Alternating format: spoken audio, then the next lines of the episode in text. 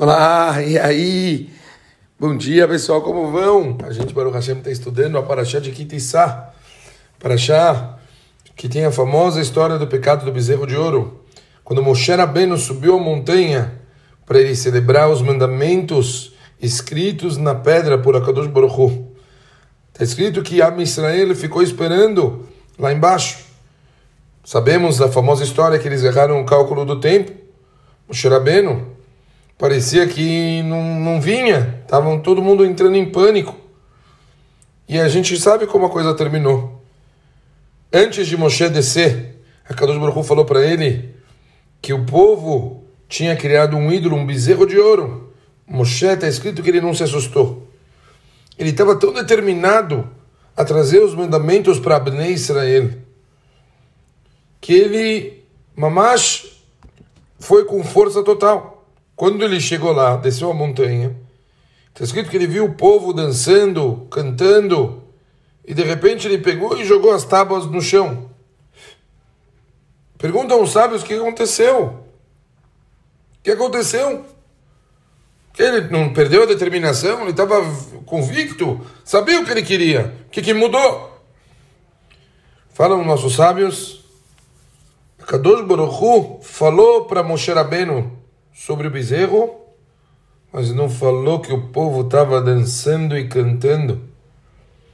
O Xarabeno podia ter imaginado talvez o povo sentado, chorando, tinha perdido o líder, e que talvez quando eles vissem ele, eles iam se alegrar, iam pular. Mas o que, que ele viu? Foram pessoas felizes e dançando com um bezerro de ouro. Uma coisa é errar no momento de desespero, outra coisa é ficar feliz com isso. Está escrito que Moshe Rabbeinu ficou tão incrédulo que ele. Como pode ser que as pessoas estão felizes com um bezerro de ouro?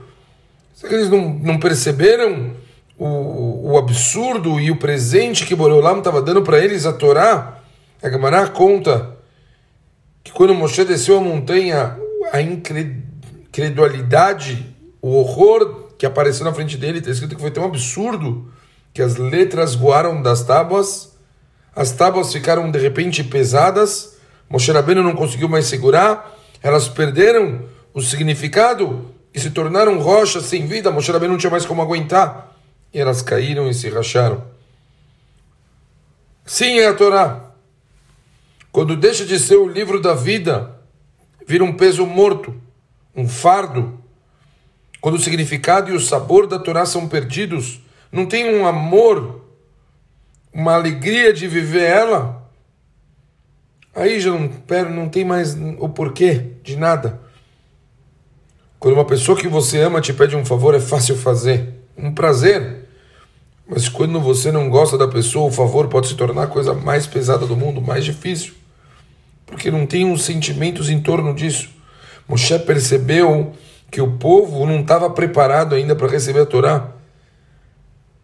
Eles nunca teriam feito um bezerro de ouro e com certeza não teriam se regurgitado se eles tivessem internalizado a compreensão do que, que eles estavam para receber. Imagina, vou dar um exemplo muito interessante para vocês. Imagina que alguém te dá uma ideia que você vai chegar para sua esposa ou para o seu marido e vai falar: Eu te amo três vezes ao dia. Bom, boa ideia? Você acordou de manhã, já está preparado para ir para o trabalho, e você volta correndo e lembra: Querida, te amo, te amo. Até mais tarde. Você está tendo um dia agitado, negócios, coisas estão andando, mas já são duas da tarde. Não!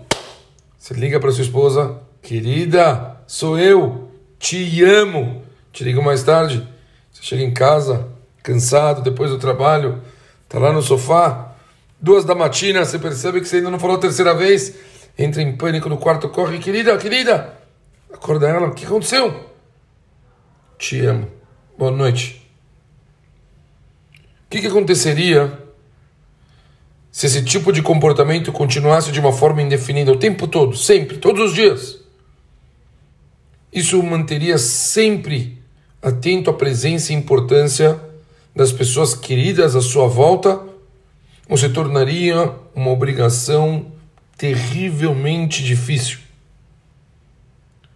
É uma boa ideia você falar eu te amo três vezes por dia, mas será que fazer isso todo dia pelo resto da vida é uma boa ou uma má ideia? Resposta para essa pergunta, pessoal, depende de você. Depende das intenções que você coloca nele. Depende das intenções que você está colocando quando você está bem sentindo essa conexão com a pessoa que você gosta. Se uma pessoa fala eu te amo sem significado, sem sentimento, sem compreensão, são palavras que vão atrapalhar, não vão ajudar. Porém, se você ama aquela pessoa, se você gosta dela de verdade, você falar isso todos os dias é um baita de um tempero e algo maravilhoso que deixa o relacionamento cada vez mais forte. A mesma coisa em relação a viver a Torá e os mandamentos. A Torá dá mil e uma maneiras de a gente se conectar com a Kadosh Baruch e com os outros, estratégias para a gente viver uma vida completa, significativa, iluminada. Mas temos que colocar um pouco de alma nisso. Posso ter uma lâmpada potente, mas se eu não souber ligar, ela não vai acender.